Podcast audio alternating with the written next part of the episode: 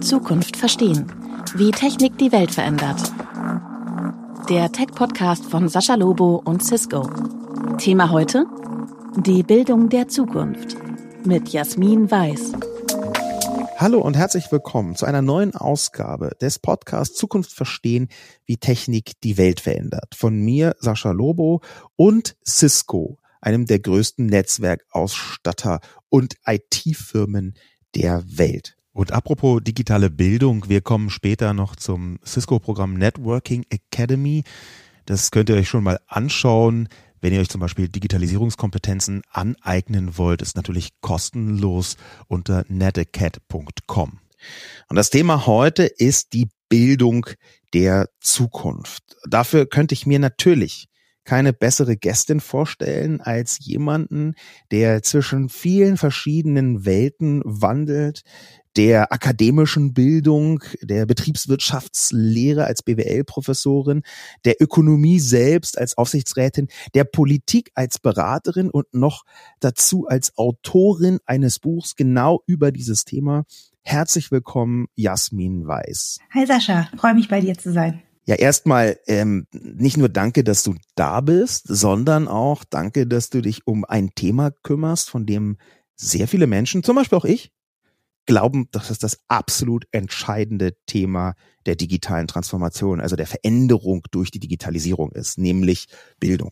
Ja, ohne grundlegende Bildung und Verständnis, was wir eigentlich können müssen, um den Sprung ins Digitale zu schaffen, als Gesellschaft, als Wirtschaft, ähm, alle zusammen, ähm, da glaube ich, äh, wird sehr viel von dem, was wir uns vorgenommen haben, einfach nicht realisiert werden. Und die Art und Weise, wie gut wir die Bildung im Heute gestalten, entscheidet darüber, wie gut es uns im Morgen geht. Und deswegen ist es mir so eine Herzensangelegenheit, darüber zu sprechen. Das mit der Herzensangelegenheit, das ist äh, nicht so dahergesagt, sondern wenn man sich so seinen Track Record anschaut, dann setzt du praktisch jede freie Minute und ein paar auch von den nicht freien Minuten dafür ein, genau in diesem Thema von allen möglichen Seiten nicht nur drauf zu schauen, sondern das auch noch nach außen zu vermitteln.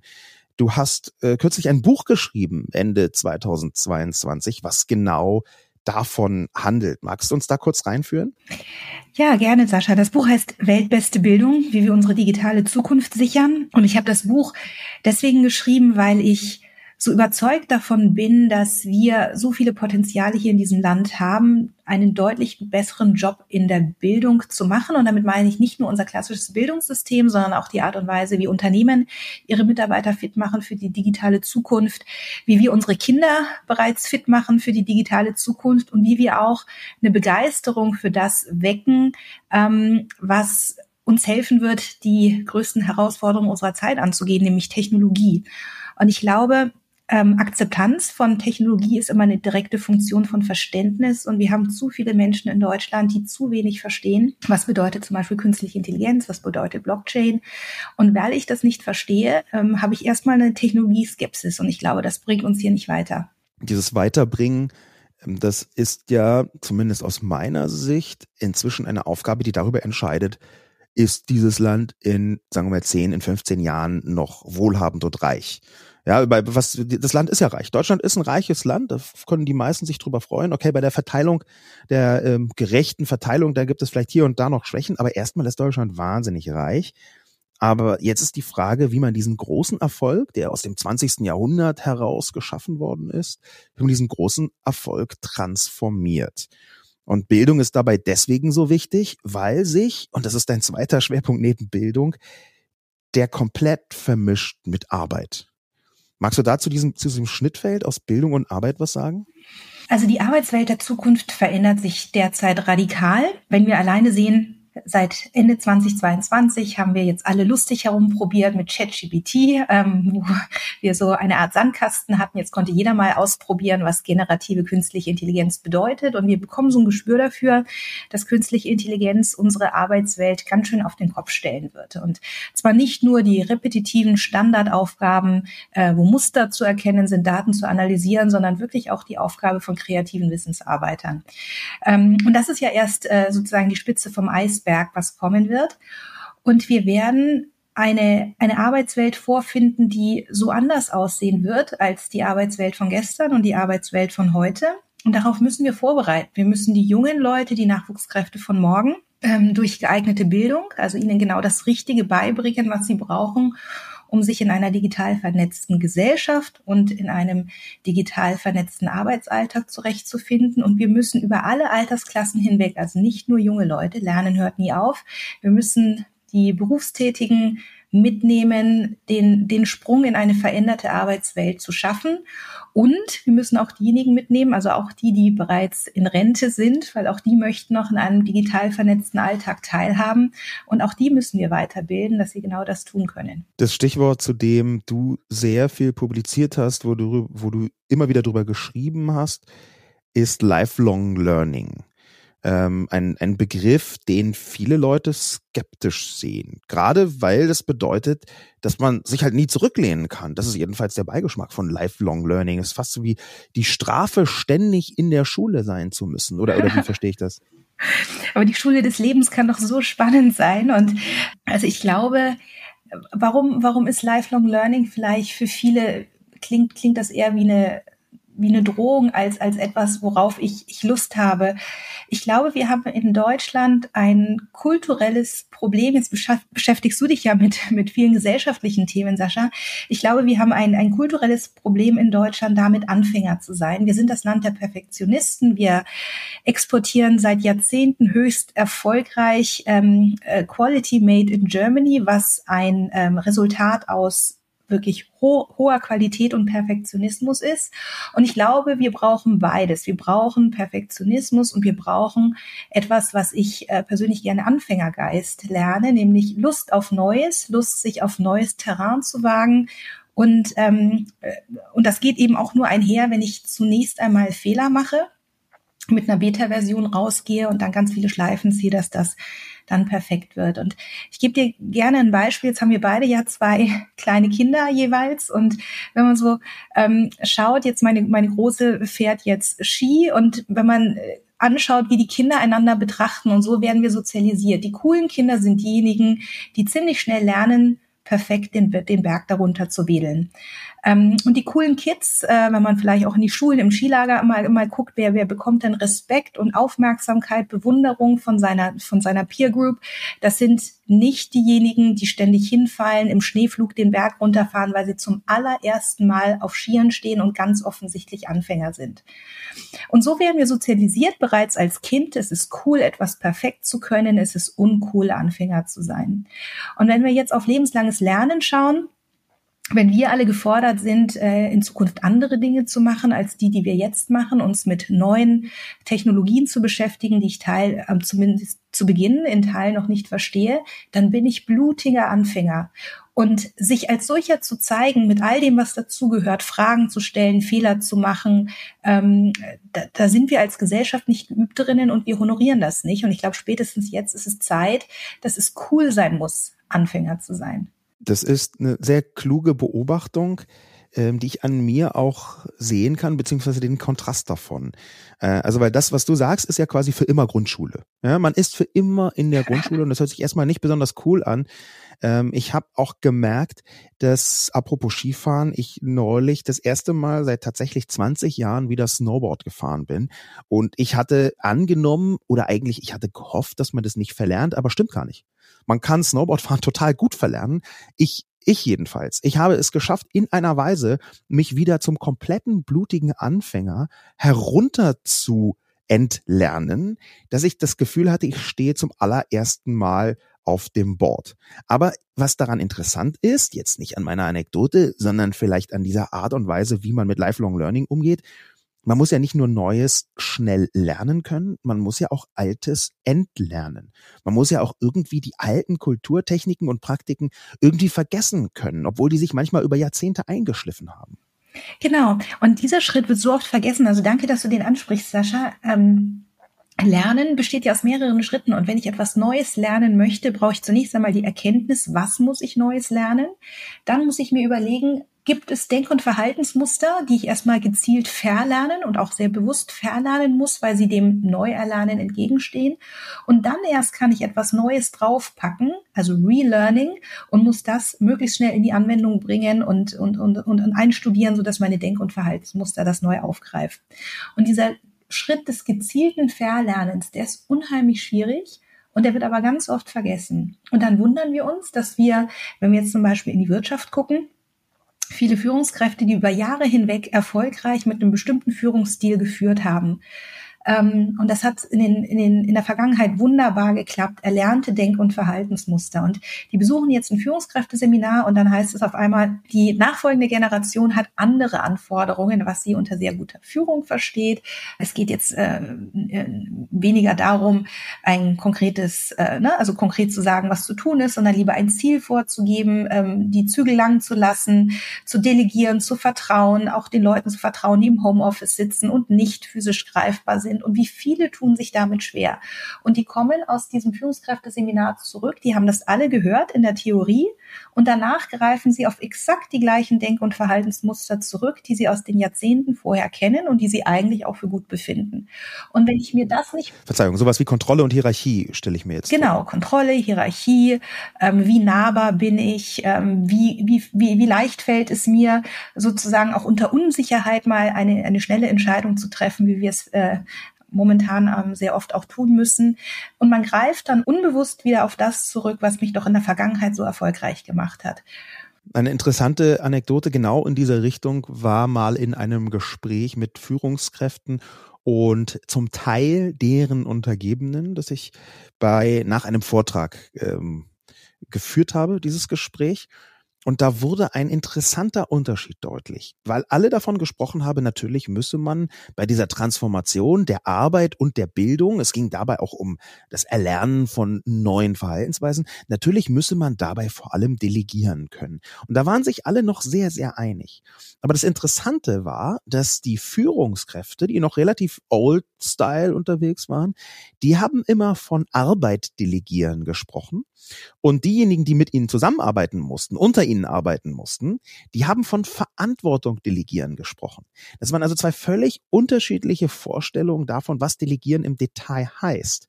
Und da glaube ich, müssen sehr viele Leute sehr intensiv lernen, das vernetztes Arbeiten, und wir reden ja hier von digitalen Ansätzen, das vernetztes Arbeiten auch eine ganz andere soziale Arbeitsumgebung erfordert. Ja, absolut. Und was für ein schönes Beispiel. Ne? Und dann kann man meinen, Mensch, das ist doch nur ein unterschiedliches Wort. Delegiere ich Arbeit oder delegiere ich Verantwortung? Aber es hat ganz, ganz unterschiedliche Konsequenzen. Und es macht was mit den Mitarbeitern. Das ist ein Unterschied, ob an mich Arbeit delegiert wird dann bin ich die Arbeitsbiene. Oder ob an mich Verantwortung delegiert wird, dann, dann owne ich den Job, den ich innehabe. Und ich gehe mit einem ganz anderen Verständnis, ähm, wie ich das zu Ende führen möchte und welchen Weg ich wähle daran. Also ein wunderbares Beispiel, Sascha. Äh, vielen Dank. Das, das, das Lob nehme ich gerne mit. Schade, dass ich nur dabei war. Aber ähm, die Frage, die sich mir immer wieder stellt, wenn ich mir so anschaue, was wir in Deutschland für Stärken haben, ja, die kann man relativ gut eingrenzen, wirtschaftlich betrachtet jedenfalls und auch, auch arbeitskulturell betrachtet kann man die ganz gut eingrenzen. Diese Stärken, die sind ja auch das, was den Vorteil dieses Landes gegenüber vielen anderen ausmacht. Das kann man so äh, krass formuliert sagen. Ähm, du hast das schon zum Teil angesprochen, die Perfektion, die Sorgfalt, die Präzision, die ineinandergreifen. Du hast aber eben auch gesagt, dass wir Mut zum Anfängertum brauchen, die Coolness Anfänger oder Anfängerin zu sein brauchen. Und darin liegt ja eine Betrachtungsweise, die dem Perfektionismus komplett entgegengesetzt ist, nämlich den Mut zum Experiment. Und jetzt stellt sich daraus für mich direkt die Frage, Experimente sind nur dann wirklich Experimente, die etwas bringen, wenn man scheitern kann. Nun ist Scheitern das, was in der alten Arbeitswelt der Bundesrepublik das Verbotenste überhaupt war. Also Scheitern ist ganz, ganz, ganz schlimm. Müssen wir jetzt zusätzlich auch noch scheitern lernen? Ich glaube, wenn wir wirklich sagen, wir wollen eine lernende Gesellschaft werden, die aus lernenden Individuen besteht, dann kommen wir gar nicht drum herum, auch Scheitern als Teil unserer Kultur zu begreifen, weil es gibt niemanden, der etwas Neues lernt und nicht in irgendeiner Form zu Beginn ähm, Rückschläge ähm, macht, Fehler macht. Ne? Und das kann man alles unter dem Oberbegriff Scheitern subsumieren. Und äh, ich meine, jetzt hat ja schon eine Bewegung in den letzten Jahren begonnen, dass äh, wir zumindest darüber reden, dass Scheitern eine große Lernquelle ist und dass, äh, dass auch Menschen, die Scheitern in ihrem Lebenslauf ganz offensichtlich drinnen haben, deswegen jetzt nicht vom Markt weg sind. Da hat sich eine Bewegung in Gang gesetzt, aber ich glaube, in vielen ähm, Köpfen und Herzen ist es trotzdem noch nicht angekommen. Wir versuchen alle individuell möglichst keine Fehler zu machen. Und das wird in Zukunft immer weniger funktionieren, weil wir gänzlich neue Wege beschreiten müssen. Diese, diese gänzlich neuen Wege, ähm, die versuchen wir mal ein bisschen greifbarer zu machen. Wir sind ja immer noch im Schnittfeld zwischen äh, Bildung der Zukunft und Arbeit der Zukunft. Unter anderem, weil das natürlich immer stärker sich miteinander vermischt. Aber wir versuchen das jetzt mal etwas einzuengen auf die Konzepte für die Bildung von morgen. Und da haben wir in diesem Podcast die Eigenart, dass wir versuchen, uns um drei Komplexe zu kümmern oder drei Konzepte in diesem Fall, manchmal auch drei Technologiekomplexe, die die Bildung von morgen am intensivsten verändern. Und da sind gewissermaßen die Top drei der Konzepte, die diesen Wandel verursachen oder vorantreiben. Und auf Platz drei, das hören wir uns jetzt an, liegen Video, Social Media und das Metaverse. Platz drei: Video, Social Media und Metaverse. Tutorials gehören zu den erfolgreichsten Kategorien im Netz. Immer mehr junge Menschen schauen statt zu googeln nach Videos auf TikTok, wenn sie Zusammenhänge oder Fakten suchen. Der informelle Bildungshunger einer ganzen Generation spiegelt sich in den sozialen Medien. Und auch die Tatsache, dass es zu jeder Schulklasse heute eine WhatsApp-Gruppe gibt. Mit dem Metaverse und seiner Vermischung von digitaler und dinglicher Welt schließlich lässt sich eine nächste Stufe der Bildung durch Bilder erreichen. Kann dem viel abgewinnen, weil wir müssen die Menschen dort abholen, wo sie sich auch natürlich bewegen. Bei jungen Leuten sind das genau die genannten Kanäle. Ähm, Social Media, Metaverse wird immer mehr kommen, auch eine größere Rolle in der Bildung spielen. Ich sehe, da ist ähm, eine große Chance. Auf der anderen Seite müssen wir auch die Risiken betrachten. Wo sehe ich die Chancen? Wir können die Menschen dort erreichen, wo sie sich ohnehin tummeln. Das heißt, äh, Lernen wird so ganz natürlicher Bestandteil ihres Alltags. Es ist niederschwellig, es ist oftmals auch kostenlos. Das heißt, wir schaffen hier nicht unnötige Zugangsbarrieren, um sich neues Wissen anzueignen. Jetzt kommt aber ein großes Aber. Im Internet kursieren ja auch sehr, sehr viele Informationen, die keine Informationen sind, sondern falsche Fakten. Und wir müssen und das gilt für uns alle, also gerade jetzt auch mit der Möglichkeit, durch Technologie zum Beispiel Deepfakes zu generieren. Wir müssen die Menschen viel, viel besser darin ausbilden, eine kritische Haltung zu entwickeln, welche Informationen sind wahr, was sind wirklich Fakten, was hingegen sind Fake News oder wo werde ich sogar versucht, gezielt ähm, von anderen Kräften ähm, manipuliert zu werden. Und ich glaube, da müssen wir noch Stichwort digitale Bildung, sehr, sehr viel Aufklärungsarbeit leisten. Wie erkenne ich denn eigentlich in den Social Media ähm, auf verschiedenen Kanälen, also Informationen, die ich aus dem Internet beziehe, was ja auch die Quelle von ChatGPT ist, wie kann ich da Fakten von Fake News unterscheiden und mir dann eine Meinung zu bilden, eine kritisch hinter, ähm, hinterfragende Meinung, eine, eine reflektierte Meinung, die wirklich faktenbasiert ist. Also da sehe ich das, das Risiko. Ansonsten finde ich diese Kanäle durchaus ähm, etwas, was äh, wir in der Bildung mehr umarmen müssen. Das heißt, wir brauchen eine Art Internet-Epistemologie, also mehr Wissen darüber, wie Wissen entsteht. Das sehe ich im Moment noch gar nicht am Horizont. Was man natürlich auch sagen muss, ist, dass die deutschen Schulen jetzt nicht auf dem allerneuesten Stand sind, vorsichtig gesagt. Und natürlich, das sagen die meisten Fachleute, könnte es gut sein, dass das Metaverse, gerade weil es so eindrucksvoll auch ganze Szenarien und Landschaften äh, vermitteln kann, dass das Metaverse eine wichtige Rolle spielen wird bei der Bildung. Das ist vielleicht nicht überall, aber doch bei vielen Menschen einigermaßen akzeptiert. Und gleichzeitig sehe ich natürlich, dass wir noch 27 Schritte vom Metaverse entfernt sind in vielen deutschen Schulen. Da herrscht immer noch der Overhead-Projektor und da wäre man froh, wenn man WLAN hat, was alle gleichzeitig benutzen können. Ja, ganz, ganz zu schweigen von den Gerätschaften, die dafür verwendet werden.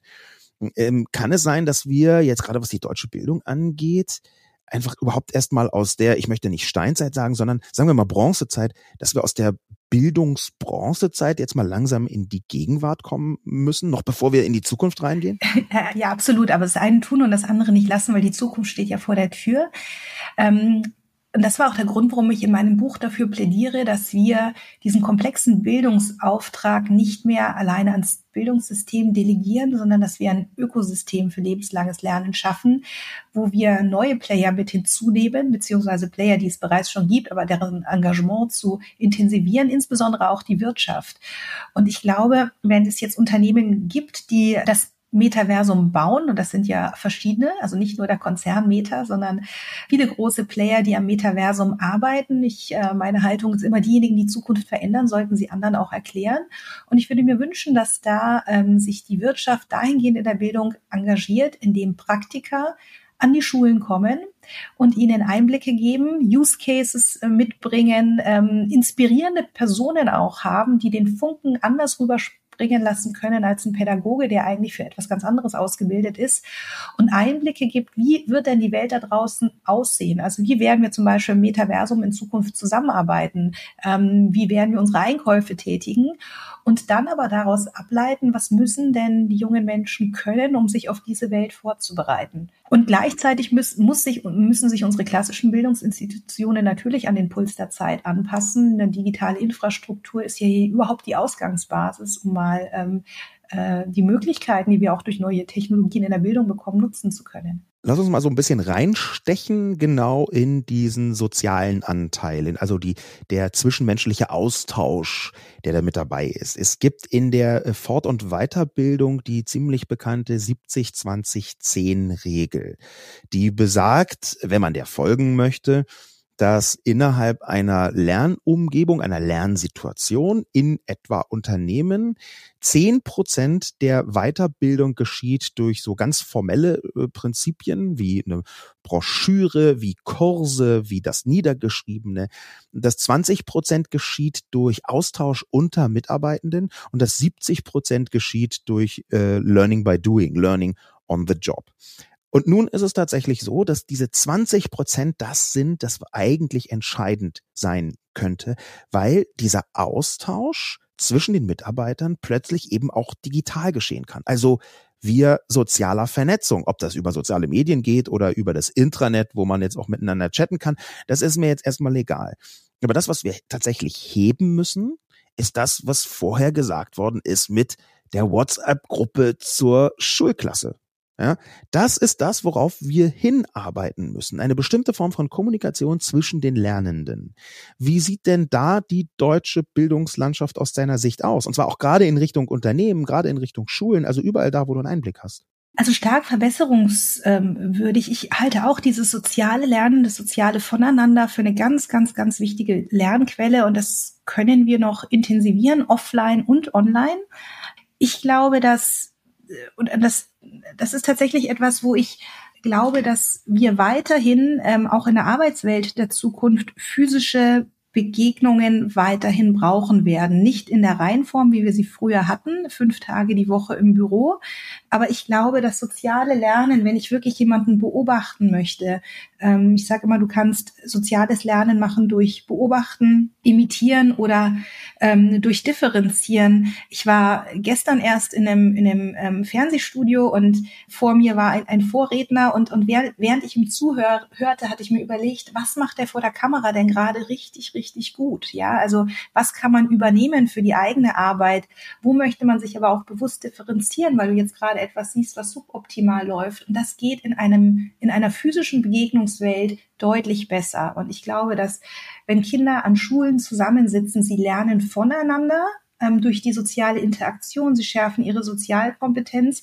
Aber selbstverständlich müssen wir in einer Art und Weise ausbilden, wie wir später auch arbeiten werden. Und die Arbeitswelt da draußen ist hybrid. Das heißt, ähm, wir haben viele Teile, wo ähm, Kollegen, Partner, Kunden sich virtuell begegnen. Und das muss eben auch gelernt werden im Schulalltag. Das heißt, es muss möglich sein, dass die Schüler erlernen, wie kommuniziere ich wirkungsvoll in einer virtuellen Welt? Ja, ob das jetzt die WhatsApp-Gruppe ist oder ob das Videocalls sind. Wie stärke ich auch in diesem Raum meine Sozialkompetenzen? Also was bedeutet es, in einem virtuellen Raum empathisch zu sein? Was bedeutet es, ähm, digitaler Anstand? Ja, also welche Verhaltensregeln, die ich für die physische Welt, für das physische Zusammenkommen erlerne, ähm, welche Regeln möchten wir uns als Gruppe auferlegen für den Umgang miteinander in der virtuellen Welt. Also da gibt es, da gibt es so viel zu erlernen ähm, und das muss Teil des, des, des, des Bildungssystems werden. Zu diesem Bereich, den wir jetzt gerade haben, den Platz drei, Video, Social Media und Metaverse, würde ich gerne zum Abschluss dich fragen, was glaubst du, warum so viele junge Menschen statt zuerst zu googeln, zuerst nach Videos auf TikTok suchen, wenn sie zum Beispiel etwas Bestimmtes verstehen wollen oder wenn sie die Antwort auf eine bestimmte Frage im Netz suchen? Weil es lebendiger ist, weil ich ja sehr oft mich auch mit den Menschen identifiziere, deren Videos ich aufrufe, weil ich von dieser Person etwas lernen möchte. Das Lernen muss, glaube ich, Spaß machen, weil ich das dann auch zu, mein, zu meinem Habit mache, ja. Also immer, wenn mir etwas Spaß macht, kehre ich immer wieder dahin zurück. Und ich glaube, es macht einfach deutlich mehr Spaß, Videos anzuschauen, auch mit einem gewissen Unterhaltungswert, als wenn ich etwas google und einen Schwarz-Weiß-Text ausgespuckt bekomme. Genau dieser Spaß an der Bildung ist wahrscheinlich die bestmögliche Überleitung, denn wenn wir uns über die Top drei Konzepte der Bildung von morgen unterhalten, dann müssen wir uns jetzt über Platz zwei unterhalten, nämlich Lifelong Learning und Lernplattformen. Und zumindest Lifelong Learning ist ja gar nicht vorstellbar, wenn man nicht einen gewissen Spaß daran entwickelt. Wir hören uns mal an, was da genau geschieht. Platz zwei: Lifelong Learning und Lernplattformen. Die Vielzahl digitaler Lernangebote von Universitäten wie Unternehmen zeigen den hohen Bedarf an Bildung. Kein Wunder, der Wandel der Welt ist nur mit Bildung zu bewältigen, im unternehmerischen wie im gesellschaftlichen Sinn. Und weil dieser Wandel nie aufhört, ist Lifelong Learning das Gebot der Bildungsgegenwart. Es geht dabei vor allem um eine Haltung, nämlich ständiges Lernen als normalen Teil des Arbeitsalltags zu begreifen. Lebenslanges Lernen, glaube ich, ist etwas, was, was jeder, glaube ich, im Kopf verstanden hat. Also wir haben hier kein Erkenntnisproblem, sondern eher ein Umsetzungsproblem. Also auch wenn ich mit Unternehmen arbeite und, und an zum Beispiel eine Keynote über dieses Thema halte, dann ist ganz oft eine Frage, wie integriere ich eigentlich lebenslanges Lernen in einen ohnehin schon richtig vollgepackten Arbeitsalltag mit verschiedenen Rollen, beruflichen und privaten Rollen. Wo soll dann auch noch Zeit für Lernen bleiben? Und das ist ein ganz berechtigter Einwand und die Leute haben alle begriffen, wie wichtig es ist, lebenslang zu lernen. Sie stellen stellen sich nur die Frage, wie mache ich das? Und ich glaube, meine Antwort immer darauf ist, dass wir Lernen als elementaren Bestandteil unserer Aufgabenbeschreibung auffassen müssen. Also etwas, für das wir uns bewusst Zeit nehmen, weil es Teil meines Jobs ist. Und es ist eben nicht eine, eine Kür, die ich sozusagen immer, wenn ich Zeit habe, dann setze ich das noch oben drauf. Aber eigentlich muss ich erst meine Pflicht erledigen. Nee, lebenslanges Lernen ist Pflichtprogramm, weil eben Teil der Aufgabenbeschreibung. Und ich glaube, damit man wirklich lebenslang lernen kann, muss es integrierbar sein in den Alltag. Das heißt, man muss sich sehr selbstehrlich die Frage stellen, zum einen natürlich, was muss ich lernen? Das, das ist höchst individuell, weil wir selber, und ich finde, da tragen wir eine hohe Eigenverantwortung ähm, auch fürs Lernen. Ich kann das nicht komplett an meinen Arbeitgeber oder an die jeweilige Bildungsinstitution delegieren, sondern ich trage eine hohe Eigenverantwortung, mir selber die Frage zu stellen, was kann ich heute? Wo ist das Gap zu dem, was ich bräuchte, um jetzt schon im Heute meine Aufgaben effektiver oder effizienter erledigen zu können? Aber vor allem auch, wo möchte ich hin und wie groß ist das Gap sozusagen zu der neuen Rolle? Und was muss ich heute schon lernen, damit ich das morgen kann? Ich persönlich zum Beispiel, ich reserviere eine Stunde pro Tag ausschließlich fürs Lernen. Warum mache ich das? Ich sitze bei fünf Unternehmen im Aufsichtsrat, ich bin Professorin, ich bin Beraterin, ich kann nicht hinterherdenken, ich muss vordenken, ich muss mich vor die Welle setzen. Damit ist es für mich völlig klar, dass wenn ich diese Stunde pro Tag nicht investiere, kann ich meinen Job nicht gut machen. Diese Stunde ist aber Selbstverständlich, es ist eine hohe Zeitinvestition und ich parallelisiere bestimmte Prozesse. Das heißt, wenn ich mich ohnehin mit Kollegen treffen, von denen ich weiß, die können mir bei bestimmten Themenstellungen weiterhelfen, dann reserviere ich für unser Gespräch, angenommen, wir haben eine Stunde, nicht eine Stunde für einen fachlichen Austausch, sondern 45 Minuten investiere ich darauf, dass ich oder dass wir voneinander lernen können, dass ich auch viele Fragen loswerde. Ich nutze Pendelzeiten. Ich sitze relativ, ich fahre gerne öffentlich, ähm, also beziehungsweise eigentlich pendel ich gar nicht so gerne, aber wenn ich pendeln muss, dann lieber öffentlich, weil ich dann eben auch in der Zeit mir interessante Podcasts anhöre. Ich bin Heavy User zum Beispiel dieser App Blinkist, weil ich mir Buchzusammenfassungen anhören kann bei denen ich einfach nicht die Zeit habe, mir jedes einzelne Buch ähm, so durchzulesen. Ich suche bewusst das Gespräch mit Menschen, die einen völlig anderen Erfahrungs- ähm, und Kompetenzhintergrund haben als ich selber, weil mir das hilft, eine Welt aus anderen Blickwinkeln zu erfassen, die ich persönlich aus meiner fachlichen Bubble, aus meiner sozialen Bubble vielleicht zu wenig kennenlerne.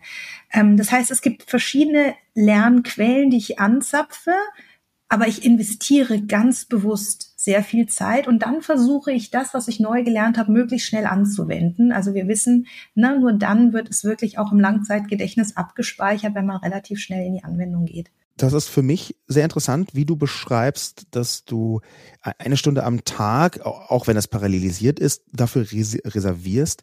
Bei mir ist das eher in einer Form von Vermischung, wo das geschieht.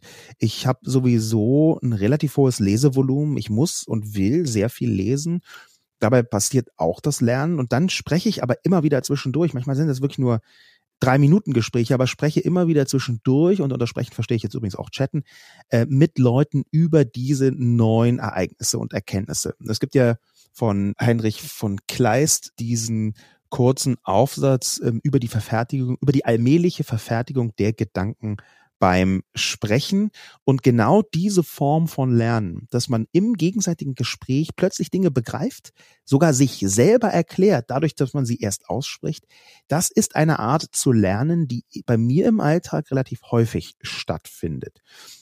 Dazu in einem nicht Gegensatz, aber in einer Ergänzung sind die Plattformen, die Bildungsplattformen, die in großer Zahl inzwischen im Netz stehen. Manchmal ist das so ein bisschen spöttisch, dass sowas gesagt wird wie äh, YouTube-Universität und damit meint man dann, dass irgendwelche Leute sich irgendwas auf YouTube anschaff, äh, anschauen und dann glauben, sie seien die allertollsten ExpertInnen, die man da finden kann. Auf der einen Seite, auf der anderen Seite kann man aber auch ganz ohne Spott sagen, das Netz und speziell die sozialen Medien sind regelrechte Lernmaschinen. Und da reden wir noch gar nicht von so etwas wie zum Beispiel der Cisco Networking Academy, äh, der NetAcad wo äh, große Programme, nicht nur von Cisco, sondern von vielen aufgesetzt worden sind im Netz, um Menschen zu ermöglichen, sich selbst fortzubilden. Cisco Story. Die Digitalisierung mit ihrem ungeheuren Veränderungsdruck transformiert nicht nur ganze Berufsbilder und die Arbeit insgesamt, sie beeinflusst auch unser soziales Miteinander. Damit jedoch alle Menschen diese Chancen nutzen und den wachsenden Anforderungen gerecht werden können, sind eine Reihe von IT-Fähigkeiten und Qualifikationen notwendig. Und das wiederum bedeutet, dass unsere Gesellschaft ein neues Instrumentarium für die Bildung und die Weiterbildung braucht. Cisco hat diesen Bildungsauftrag vor über 25 Jahren erkannt und dafür die Cisco Networking Academy, kurz Netacad, gegründet. Die Netiquette ist ein Programm zur kostenlosen Vermittlung von IT-Kenntnissen, das durch Partnerschaften mit Schulen, Berufsschulen und anderen Bildungseinrichtungen umfassende IT-Kurse zur Verfügung stellt. Das Ziel ist stets, digitale Fähigkeiten zu entwickeln oder zu vertiefen. Dabei können die Kurse entweder persönlich an einem der 11.800 Standorte weltweit absolviert werden oder in einem der verfügbaren Online-Kurse. Ciscos Ziel ist es mit der NetAcad in den nächsten zehn Jahren über 10 Millionen Menschen in Europa, im Nahen Osten und Afrika den Zugang zu IT-Bildung zu ermöglichen. Und zwar kostenlos. Zu den beliebtesten Kursen gehören Internet of Things, Linux und Cybersecurity. Die NetAcad ist eines der am längsten bestehenden Programme für digitale Kompetenzen weltweit. Eine der Einrichtungen, die auf die Materialien und Kurse der Networking Academy setzen, ist zum Beispiel die Ready School of Digital Integration in Berlin, eine gemeinnützige Technologieschule, die 2016 von Annekia Bartel gegründet wurde. Ich habe die Ready School gegründet, um Neuankömmlingen zu helfen und ihr Leben grundlegend zu verbessern, sagt CEO und Co-Gründerin Annekia Bartel. Die Ready School bietet einen kostenlosen Zugang zu digitaler Bildung und beschleunigt dadurch die Integration von Geflüchteten und Einwanderern und auch von Einheimischen auf dem Arbeitsmarkt. Cisco unterstützt das Programm von Anfang an und hat innerhalb der ersten fünf Jahre mehr als 250 Studierende an den Ready Schools in Berlin, München und NRW in digitalen Fähigkeiten geschult. Dazu kommen über 450 Studierende, die sich per Self-Learning über Lernplattformen wie die NetAcad fortgebildet haben. Oma aus Nigeria ist Teil des Programms. Er sagt, ich plane in der Zukunft ein Cybersicherheitsberater zu werden. Es ist eine große Chance, so eine Möglichkeit geboten zu bekommen und sich in der Gesellschaft nützlich zu machen.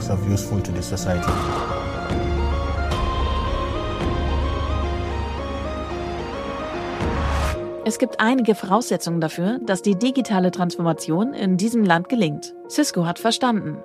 Die wichtigste darunter ist Bildung. Und zwar kostenlos für alle.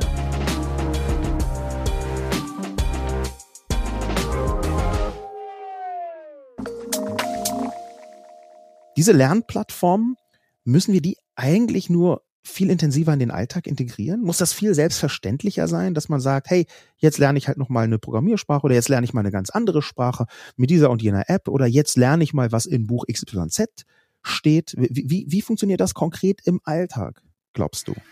Also ich halte diese Lernplattformen für exzellent, weil sie in weiten Teilen kostenlos zur Verfügung stehen und man selbst gesteuert auch lernen kann, wenn man einfach Zeit hat und da eine große Auswahl an unterschiedlichen Kursen finden zu den Themen, die mich persönlich umtreiben und auch zu dem Ausgangsniveau, was ich mitbringe. Insofern finde ich diese Plattformen großartig und es häufig mangelt es ja nicht an einem Angebot, an, an, an, an Lernangeboten, sondern über Transparenz darüber, was gibt es eigentlich.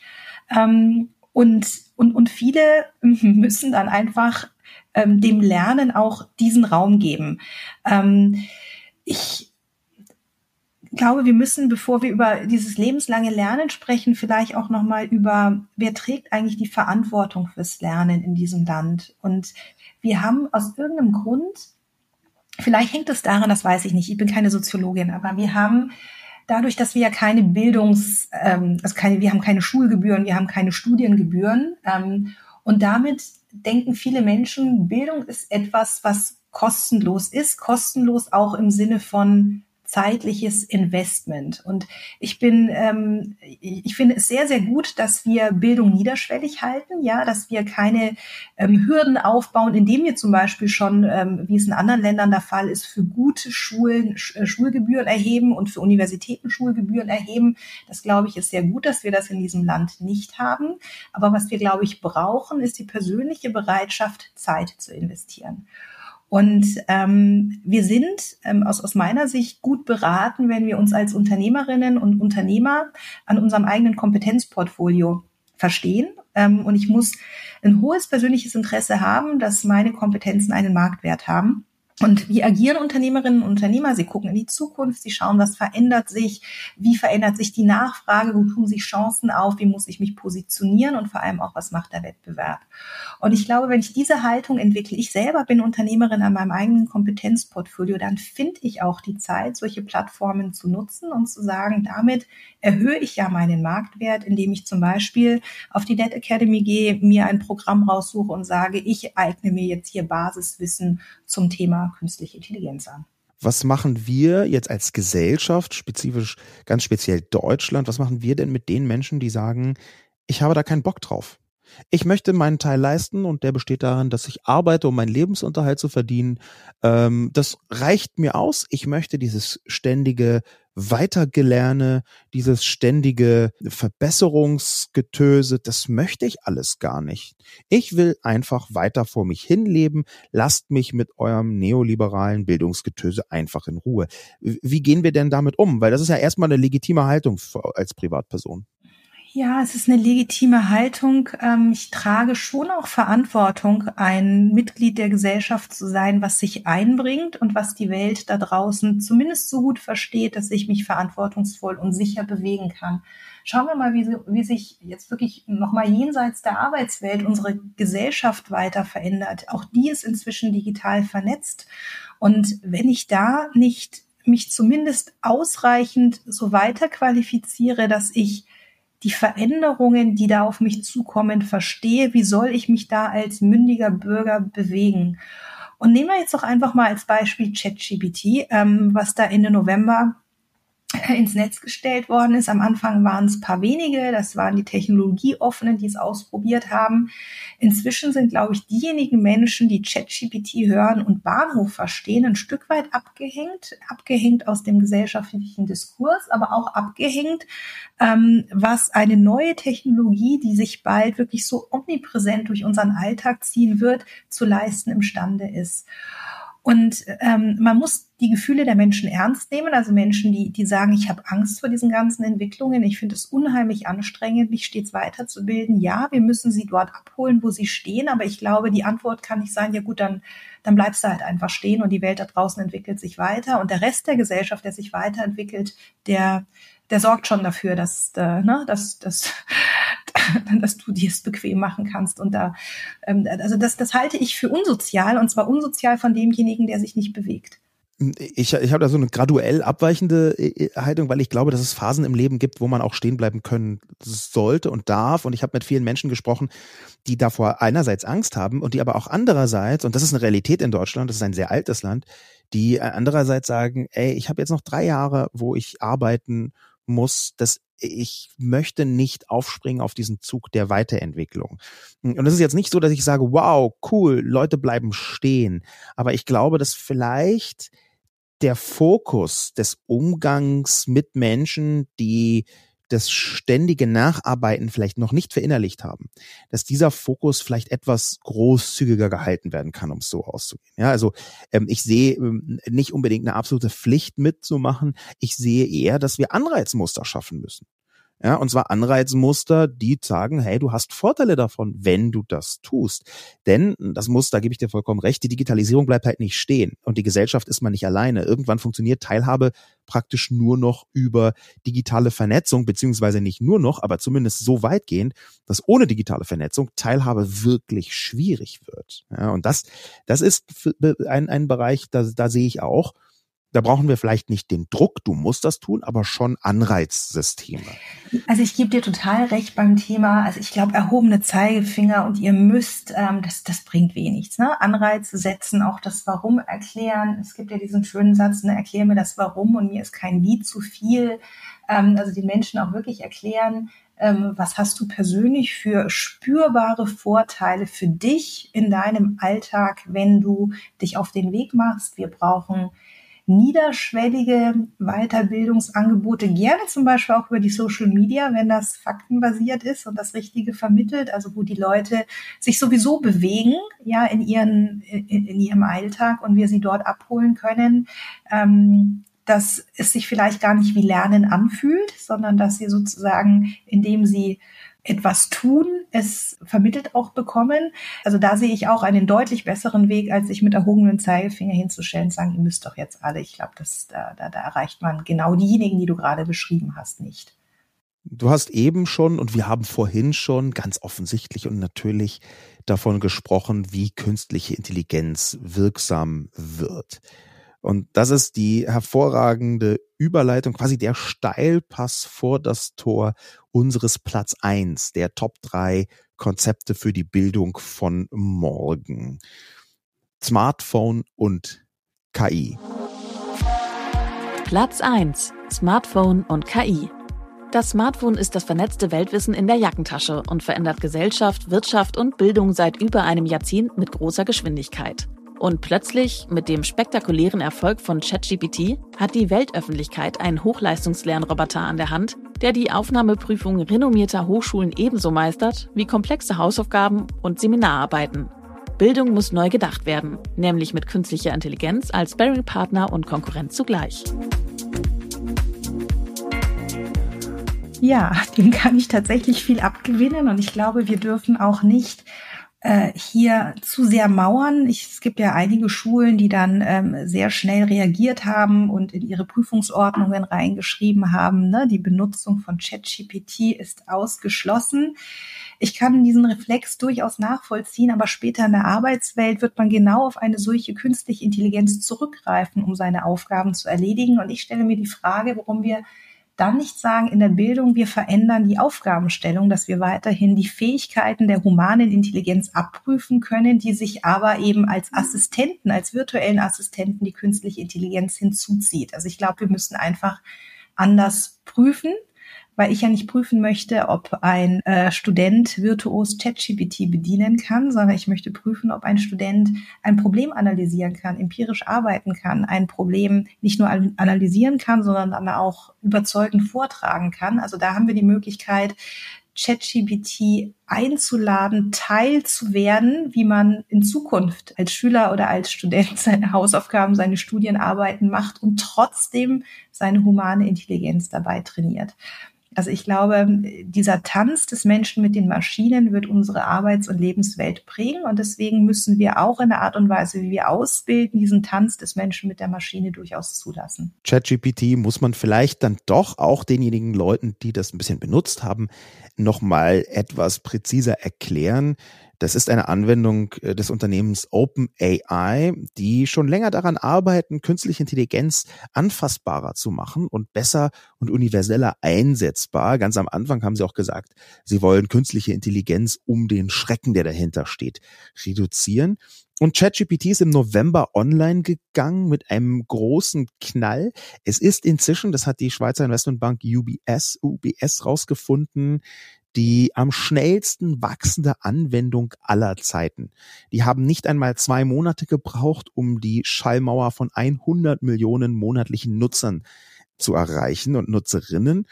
Ähm, hinter ChatGPT äh, steht äh, das Modell GPT-3 beziehungsweise GPT 3.5. Das ist also die Versionsnummer von GPT, äh, was wiederum ähm, eine Abkürzung für eine generative, also selber schöpferisch tätige künstliche Intelligenz ist, die dazu trainierbar ist.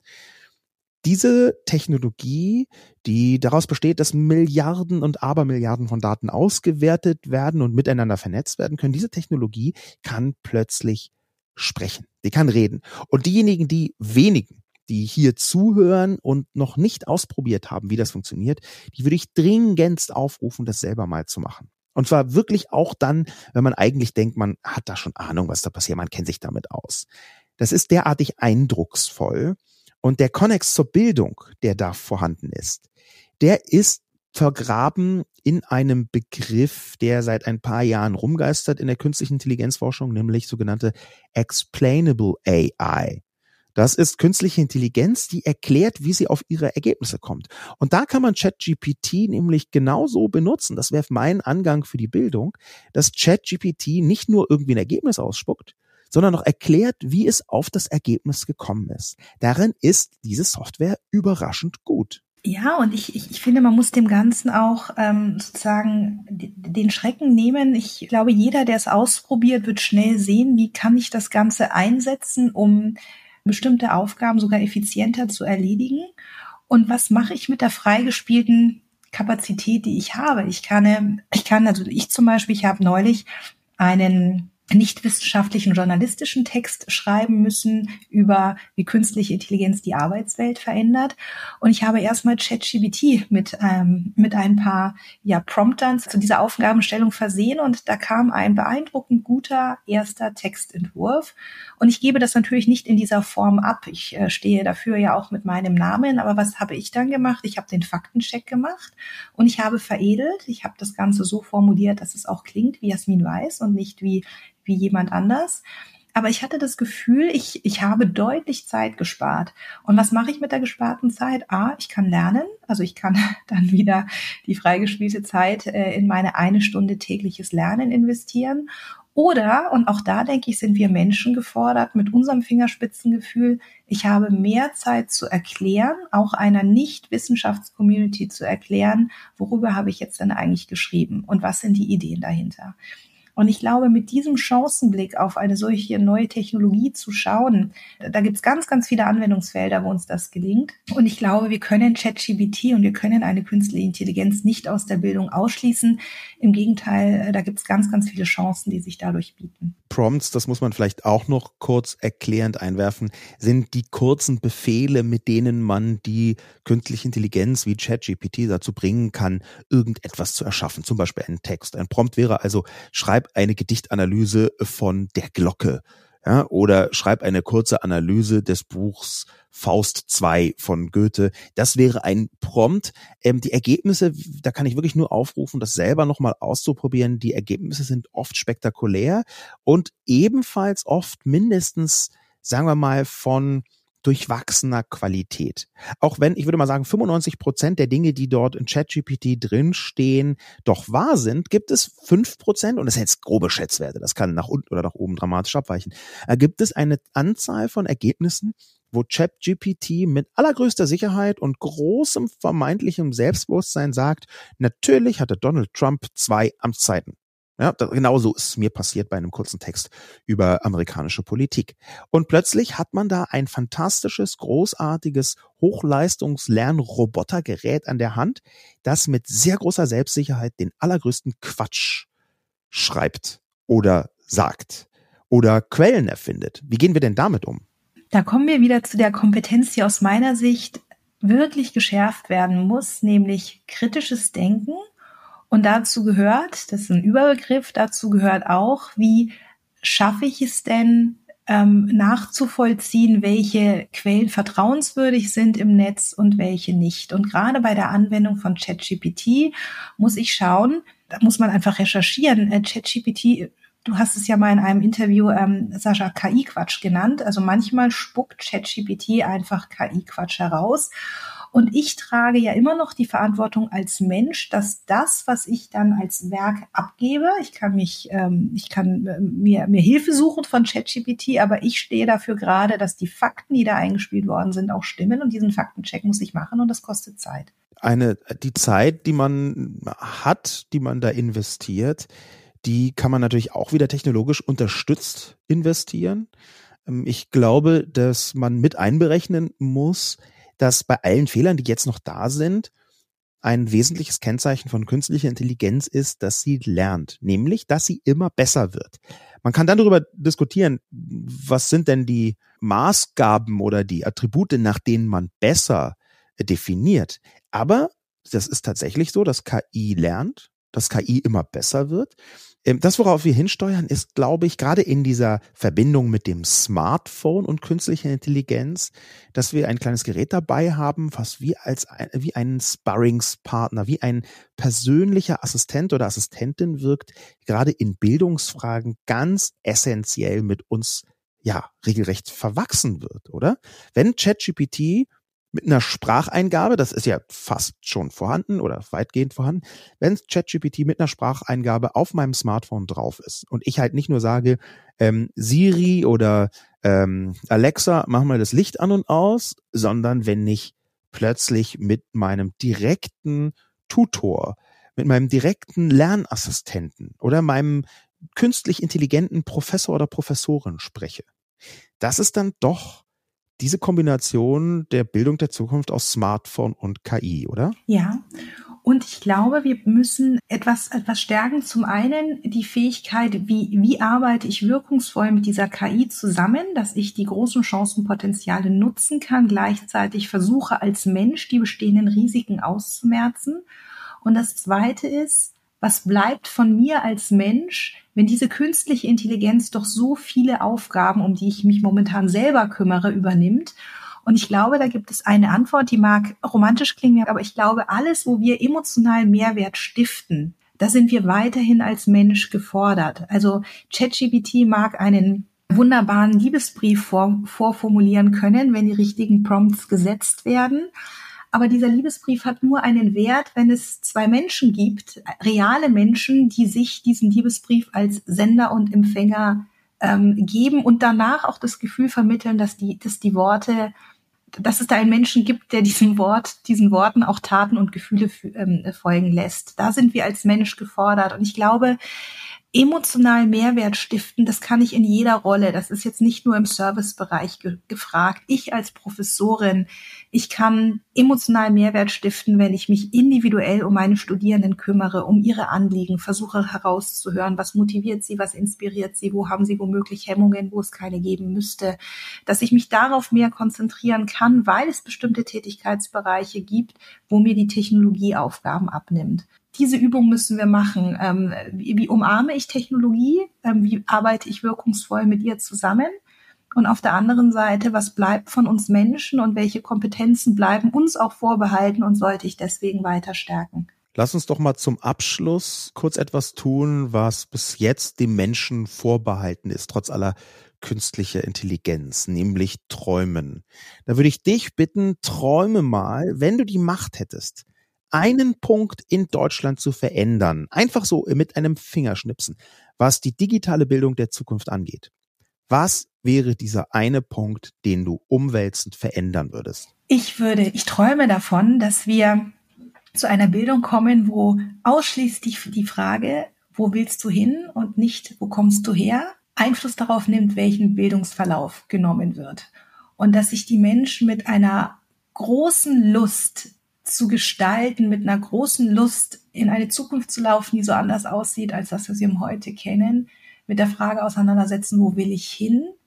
Und dann die Möglichkeiten haben, das zu lernen. Unabhängig von sozialer Herkunft, unabhängig davon, wer man ist.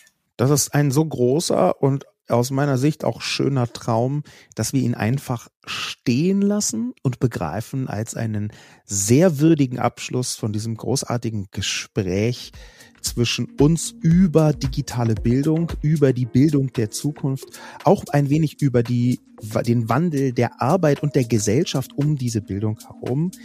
Liebe Jasmin, vielen Dank, dass du zu Gast warst. Danke dir, lieber Sascha, für das Gespräch. Hat Spaß gemacht. Danke.